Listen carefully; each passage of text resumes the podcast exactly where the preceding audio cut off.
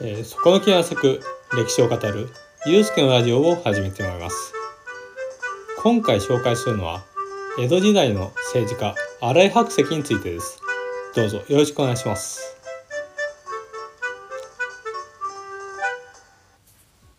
えー、今回は千利休に続く2回目のリクエスト回として新井白石を扱います、えー、リクエストしていただいたのは生物をざっくり紹介するラジオを略して仏作というポッドキャストのパーソナリティであるシロさんからのリクエストになります。でまあ勉強させていただいたわけなんですが なかなか学びがいのある人物でした。あのもともと評価は難しい人物だとは分かったんですけど、まあ、だからこそなんかいろんな視点で考える必要があってなんかすごい歴史やってるなっていう 気分になってあすごく良かったですね。だから、まあ、今回本当に自分内ではありますがあの新井白石について、まあ、ちょっと気合を入れて語らせていただきます。どうぞよろしくお願いします。まあ、新井白石という人は江戸時代のある時期に、まあ、政治の中枢にいた人物で、まあ、その時期のことを聖徳の地などと言いますが、えー、まあ、短い期間の中で大きな改革を成し遂げたため日本史の教科書でも必ず取り上げられる人物になっております。で私は小学生の頃漫画日本の歴史を結構熱心に読んでたんですけど あの江戸時代の日本を扱った巻の中でなんか 幼い頃の新井白石や、まあ、夜通し勉強してましてで眠気に負けそうになるともうふんどし一丁になって冷や水を頭からガシャンってぶっかけて、まあ、眠気を覚ましてまた勉強に戻るという描写が描かれてたんですね。漫画日本の歴史というと、まあ、いわゆる日本史の通史であるのでそんなに一つ一つのエピソードを深掘りしたりはしないはずなんですけどなんかどうしてそんな、ね、歴史の流れと関わりのなさそうな新井白石の少年期のエピソードをまあ、丁寧に描いているのかと不思議に思ってたんですけど最近勉強にしてみてまあ合点がいったんですね。まあ、というのもこの新井さんはたくさんの著作を残しておりまして、まあ、その中で一番有名な「降りたく手話の木」という自伝が、まあ、非常に名著として広く読まれておりましてまあなんというかその本の中にまあ、頭から水をぶっかけエピソードがきちんと 書かれてたんですね。でまあそれこれら著著作があの新井白石の業績や人となりを、まあ、今の時代の我々が知る助けになっているわけで、まあ、だから漫画日本の歴史を書いた人もすごくその辺を書きやすかったっていうことですね。はい、新井白石が生まれたのは1657年えー、江戸時代でいうと4代目将軍家綱の時代でして、ま、父親が千葉県にあった上総久留里藩という、まあ、藩の藩藩主である土屋家の家臣だったんですね。まあ、当時としては恵まれた生まれだったと言えるですね。まあ、しかしそんな彼が生まれた年は徳川政権を大きく揺るがす大変な大災害が起きてしまったんですね。まあ、その名を明暦の大火まあ、火事で、まあ、江戸中が焼き尽くされて、まあ、結構長い歴史の中で豪華絢爛な屋敷が建てられてたんですけどそれらもことごく消失してしまったんですね。それで幕府は復興のために大変な資金を投入しなければならなかったわけです。まあ今を生きる我々にとっては過去の時代の災害の大変さとかあんまり実感が湧かないんですけど 湧かないと思うんですけど今にしても記憶に新しい阪神大震災や東日本大震災を想像していただければ当時の人々の苦しさが少し想像できるのではないかと思います。ま政治的には莫大な復興予算のために今まで金持ちだった徳川政権の財政はまあこれ以降赤字へと転落していくことになるんですね。でそのことが後の新井白石さんの人生を大きく影響していくことになります。まあ、勉強熱心だった白石さんはあの藩主である土屋利直に気に入られ、まあ、大師として務めたんですね。まあ病弱で放送を患ったりもしてまあ新井さんは幼少の頃から結構苦労してたんですけどまあ学問を収めて立派に成長していきました。で土屋家の代替わりが起こりまして、まあ、3代目の土屋直樹という人物が藩主になると、まあ、新井白石の父親は、まあ、藩主の直樹さんと対立しまして白石は不幸なことに父親と共に追放されてしまうんですね。でそれどころか他の大名に再就職されることまで禁止されてしまって、まあ、理不尽ながら荒井家や困窮の中を生きる羽目になるんですね。まあ、ところが3代目の土屋直樹さんがまあ頭おかしいという理由で、まあ、幕府の命により、まあ、改易えー、左遷みたいなものを命じられまして、まあ、新井白石さんたちもそのおかげで貧困から抜け出すことができたわけです。でその後新井白石は堀田正俊という幕府で老中をしている権力者に仕えることになります。この人物は綱吉、まあ、当時の徳川将軍綱吉政権の、えー、重要人物なんですがなぜかこの時期のことを新井白石は事前に詳しく記していないんですね。堀田正俊という人物は後に暗殺されるんですけど、まあ、もしかしたらその辺の関係が少しだけあるというかまあ白石にとってあまり心地よい思い出がなかったのかもしれませんね。でそれから割とあっさり白石は堀田家を辞めて浪人になってしまいます。この時期、まあ、新井白石は木下淳安という儒学者の弟子になるんですけど、まあ、儒学というのは中国発祥の学問でして、まあ、私の雑な理解で語りますと君主関係や親子関係における秩序を守ることに重きを置いた学問のことで、まあ、非常に道徳的なものを重んじているところがあるんですね。まあ、日本の徳川政権においてはまあ、その非常に道徳的な、まあ、君主関係とかの秩序を守ることが、まあ、民衆を統治していくにあたって、まあ、非常に都合のいい思想でもあったので、まあ、国を挙げて儒学者を重用していったわけです。まあ、なので儒学を学んだ白石の思想は非常に道徳的なものになって、まあ、それはその後の政治にも、まあ、色濃く反映されていくんですね。で新井白石さんはある日師匠である木下淳安から甲府藩甲府藩主である徳川綱豊への仕官を推挙されるんですね。割とそのこの師匠が世話焼きな人でこの前にも加賀藩というお金持ちの藩に白石を推挙しているんですが、まあ、その際に白石はお金に困っていた他の人物に加賀藩への仕官をどうぞどうぞって譲ってるんですね。まあ、新井さんには、まあ、節々にこういった優しいエピソードが見られるんですが、そしたらもっと条件のいい士官先が見つかるあたり、まあ、新井さんは相当優秀だったことが伺えますし、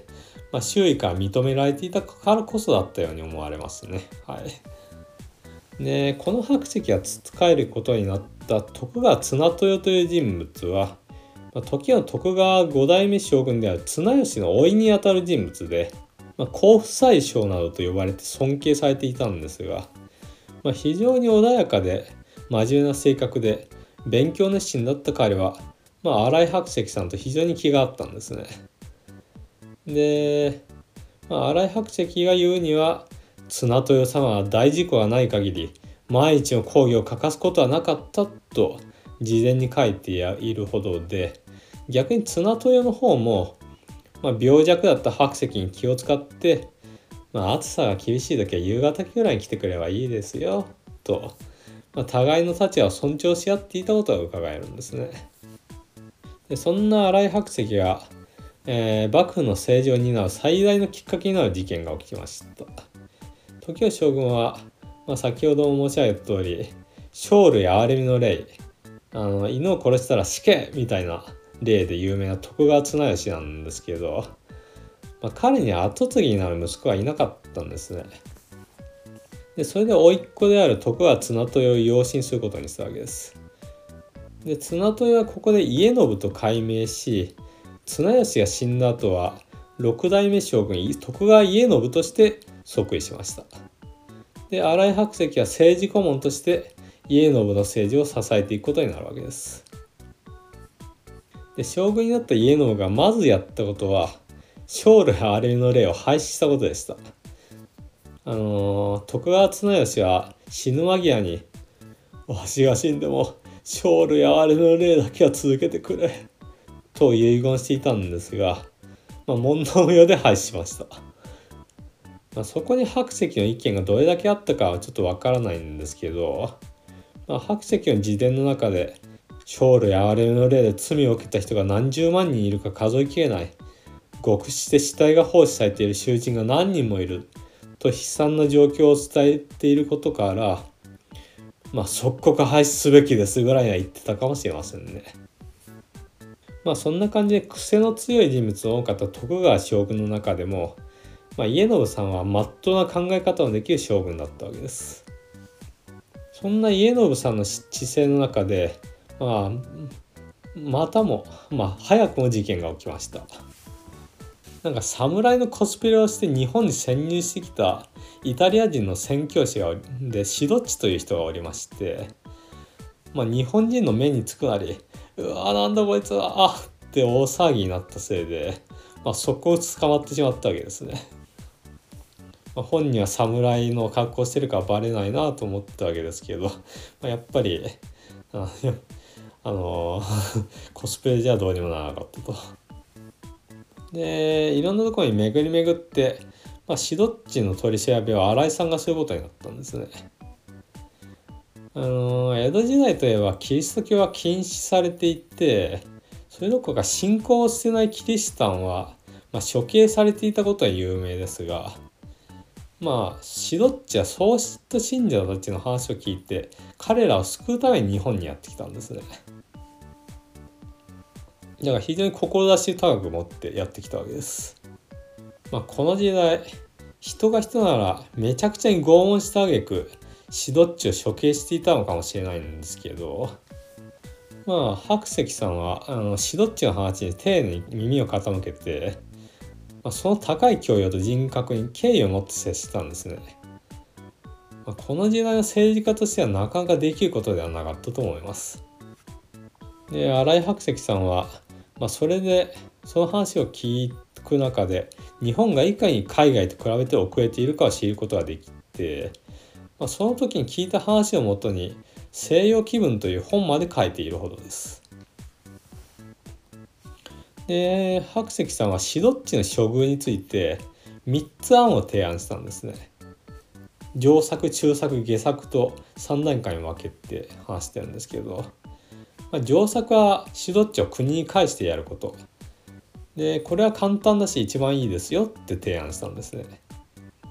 で中作は布教をしないという条件でうちの国に住まわせること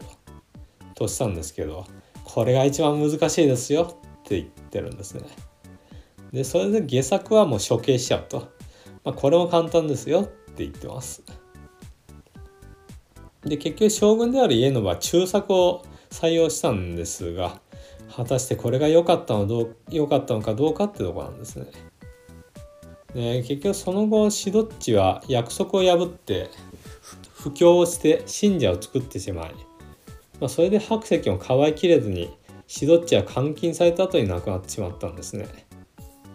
で最近になってシドッチの墓が発掘されたんですけどその際に分かったことがあってなんと彼の埋葬方法はキリスト教のやり方にのっとったものだったんですね。まあ、もしかしたらそこにもシドッチを尊重する白石の心遣いがあったのかもしれないんですね。で新井白石の功績として大きく挙げられることとして朝鮮通信使との交渉がありました。えー、当時朝鮮半島は朝鮮王朝、まあ、李氏朝鮮が君臨しておりまして日本と国交を持っていたんですが、まあ、徳川将軍のことを日本国大君と呼んでいたんですね。まあ、大君というのは朝鮮では王子の着信にあたる将軍のためまあ徳川将軍としてはちょっと権威的に問題としていたわけですね。で白石は徳川将軍の権威向上のために、えー、日本国王と呼ばせることを朝鮮通信使に要求したんですね。でそれで一一時だけではあるんですけど朝鮮国は日本、え、徳川将軍を日本国王と呼ぶことになりました。でまた朝鮮通信使への接待にかけるお金を削って節約に努めたことも知られています。おそらくかなり反発を受けたものと思われますが、まあ、その頃になると江戸幕府も大変お金に困っていたので、まあ、仕方のないことではあったんですね。順調に思われた徳川家信の政権でしたが家信は結構いい年だったせいか将軍になった3年後に病気になり亡くなってしまいます。跡継ぎである息子はわずかに3歳で、まあ、彼が7代目将軍家継となるわけですが新井白石は引き続き政権を支えるブレーンとして力を振るいました。白石は天皇家との関係も重視しておりましてで天皇家の血筋が絶えないための対策として当時3家と存在したあの宮家はもう1家増やしたんですね。まあ、これが会員の宮家と呼びまして結果的にそれから数十年後に皇室が絶えそうになった時に会員の宮家の存在があったことで会員の宮家から皇格天皇という天皇天皇が誕生し現在まで続いているわけです。まあ、今では秋篠宮常陸宮三笠宮高円宮といった宮家が皇室を支えてますよね。でそんな白石さんの行った政治で特に有名でかつ白石の評価を難しくしていることが貨幣改鋳についてです。実は江戸時代当時荻原重秀という人物が主導した貨幣改鋳によって質の悪い小判が流通するようになっていたんですね。もともと8割ぐらいの純金が入っていた小判を使っていたんですけどそれを5割程度に減らして銀など不純物を付け足したものを元禄小判として流通させたわけですね。当然大幅に貨幣の地質が下がったわけで民衆からすれば大いに困惑するところであったんですね。白石ははっきり荻原重秀を憎んでいましたね 本当に本当にあの最も憎んでいたと言って過言ではないです。というのも、まあ、自伝の中でどれだけの悪人を相手に対しても基本白石さんは自分の論理の中で切って捨ててしまうんですけど荻原重秀に関しては昔から今に至るまで真の人材の得難いことは言うまでもないが重秀などは才も徳も2つとも取るところがない。とかたとえ死者に意識があってその冷えた肉を寸断されたとしても重秀のような武器がどうして苦痛を感じることがあろうかと尋常ではない感情を吐露しているわけです。実際5世紀に中国に存在した領という国家では、まあ、銅が足りないということで鉄で作ったお金を流通させたために誰もお金の価値を信用しなくなり、まあ、領という国自体も早くに滅びてしまったんですね。まあ、これは私の想像なのですがおそらく白石は中国の国家が歴史的に衰退していった例を知っていて荻原重秀の場当たり的に見える経済政策が許せなかったのではないかと思うんですね。まあ、ですが悲しいことに、まあ、白石は荻原重秀という人物の本質を全く理解できていなかったんですね。まあ、少なくとも彼にはまあ経済に対する思想があったんですね。でその思想は江戸時代という特殊な時代に迫られたものでありで荻原重秀自身が極めて有能な管理だったからこそたどり着いた境地でもあったんですね。まあこれが荻原重秀の有名な言葉なんですけど貨幣や国家が作るところ瓦礫をもってこれに変えるといえどもまさに行うべしと言ってるんですね。まあ、彼に言わせれば金自体に価値があるのではなく国家がこの瓦礫は1両だと言えばそれは貨幣として通用するというかそうすべきだというわけなんですね。まあ言い方は極端なんですけどそれって現代の貨幣制度と同じ国家の信用をベースにした、まあ、貨幣の思想だと思うんですね。まあ、だから重秀は江戸時代の時点で早くもその現代に通用する考えにたどり着いていたわけです。まあ、何しろ江戸時代の貨幣を作るために重要だった佐渡金山の採掘量がこの時代大幅に減少していたんですね。でまあオランダや中国とも貿易をしてるわけで、まあ、金と銀は国内からどんどん減っていくと。だから貨幣が足りなくなるのは当然のことだったんですね。で荻原重秀は奉行として佐渡で陣頭指揮を取ってきたこと取っていたことがあってで彼は一時的に佐渡金山の採掘量を回復させてるんですけどそうして現場を知っていた彼には現在の貨幣制度に限界が来ていることが分かっていたのかもしれないんですね。しかし白石は重秀の思想を全く理解できなかったんですね。で荻原重秀自身も他人に好かれるような人物では全くなくてむしろめちゃくちゃ恨まれてたんですね。まあ、冷酷な管理だった重秀は、まあ、大規模なリストラを主導したり、まあ、自分の仕事において全く容赦がない人物で、まあ、白石以外にも多くの人々に恨まれていたと。で白石が愚かな鬼と書いて愚気と書いているのも、まあ、重秀が実際にやりてたイメージに近かったのかもしれないですね。で白石は執拗に荻原重秀の罷免を要求し、まあ、結局荻原重秀さんは解任されてしまうわけです。でその後にすぐ監禁されて、まあ、間もなく亡くなってしまったと。でさらに貨幣改鋳に関わった銀座の役人の何人か処罰されました。まあ、このことは今まで歴史の中ではあまり語られてはきませんでしたがもしかすると江戸時代最大の悲劇の一つだったのかもしれません。ま、その後白石は貨幣の金の割合を元の8割ぐらいに戻したんですね。でそれで良くなるかと思いきや、まあ、度重なる貨幣改鋳の結果まあ民衆はますます混乱してしまったんですね。で貿易の制限長崎の貿易の縮小なども行ったんですけどそれもあまり現実的な対処法にはならなかったんですね。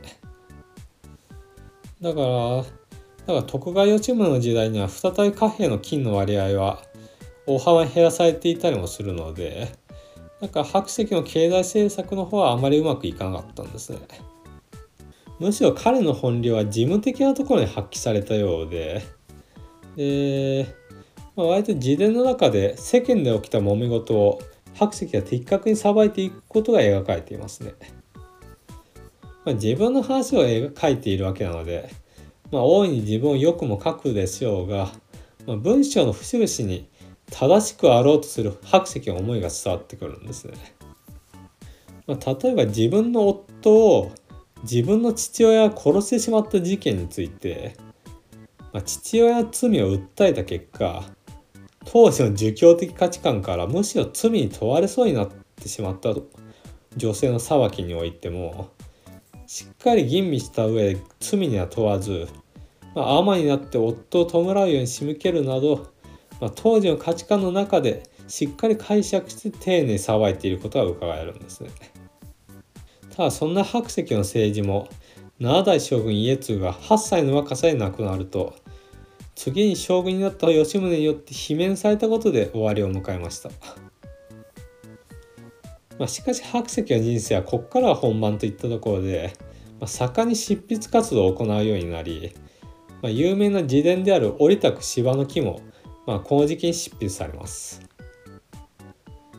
だからちゃんと新井白石を語るのであればこれらの本は全て読むべきなんでしょうけど、まあ、何しろ冊数が多すぎますし、まあ、古文のまま書かれている本も多くて私の読解力ではなかなか全てを読むことは難しかったんですね。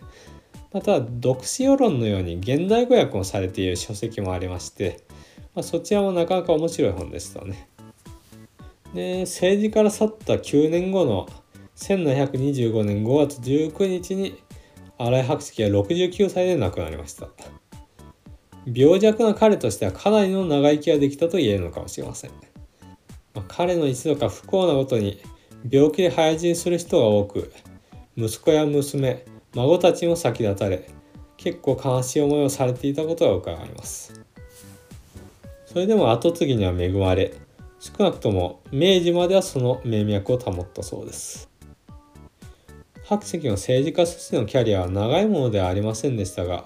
彼の行った政策は天皇家の存続やその後も続いた江戸幕府に大きな影響を与えました。また今に残る著作は量質ともにハイレベルなもので現在に至るまでその影響力は計り知れません。かつて白石と面談した宣教師シドッチは白石のことを500年に一度の天才と褒めたたえましたがまあ、そんなことは言いたくなるぐらいの魅力が白石にあったのかもしれませんね。お聞きくださりありがとうございます。当ラジオでは皆様からのご感想のお便りを募集しております。概要欄に Google フォームへのリンクを貼っておりますので、そちらから送っていただければ幸いです。えー、今回新井白石を勉強するにあたって読書世論という白石の書いた日本史の通史も読んだんですけどか最近 NHK の大河ドラマ「鎌倉殿の13人」にハマっているせいかなんか鎌倉時代を語る箇所がなんかドラマでやってた部分と重なってかなり近世に触れるところがあるんですよね。もともとあんまりこの時代のこと詳しく知らなかったんですが、まあ、白石は詳しく書いてくれてるんでもっと早く読んでいたら普通に勉強になっただろうなって思います。ただ割と善悪の二元論で書かれているんで普通の歴史だと思って読むとうっとなることもあるかもしれないんですが新井白石という人物を感じながら読むとそこもなかなか面白かったりするんですよね。あ今回勉強のきっかけとなったあのリクエストを送っていただいたシロさんありがとうございました。うん、あ余談ですがあのシロさんとあの豊さんという方が運営してるポッドキャストの「イクザク」というあのポッドキャストにあの兄がゲスト出演してまして すげえ面白かった。まあ多少ねあの兄弟だから最初緊張してるのは分かる分かったんですけどすぐにノリノリになって話しててあすげえなと思って、まあ、兄貴もすごいあの長く本当プロエンジニア仕事やってる方なんで本当いろいろ面白いこと知ってるなと思うんでなんか後編も楽しいなと思いつつ もうお待ちしております本当。あの楽しみにしてます、えー、それでは今回はこの辺りで終わります。どうもご視聴ありがとうございました。